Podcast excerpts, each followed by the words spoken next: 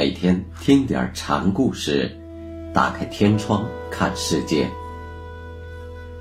禅宗登陆一节，今天给大家讲雪峰一存禅师的第五个小故事，题目叫《柑橘减温》。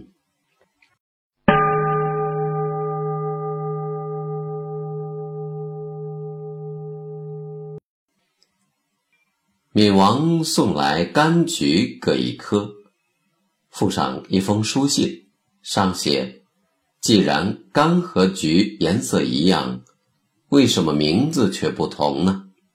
雪峰开信后，便又把柑、橘和书信照样封好，交给来人，又带回去了。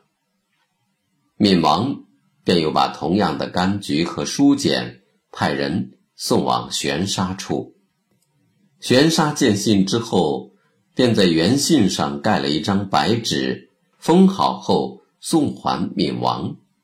闵王的信件是以知见的分别之心对待柑橘的异同。从禅宗诸法平等的角度说，既着了形象，也落了是非。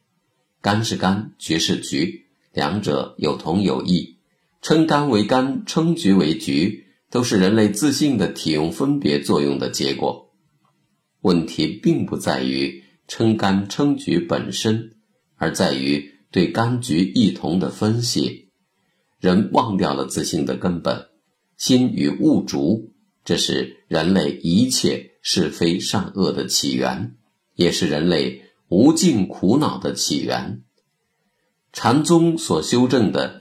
就是回到自性去，摆脱知见是非之心的纠缠，达到这种自信的明见后，见局是局，见干是干，就不会有限于物主的烦恼。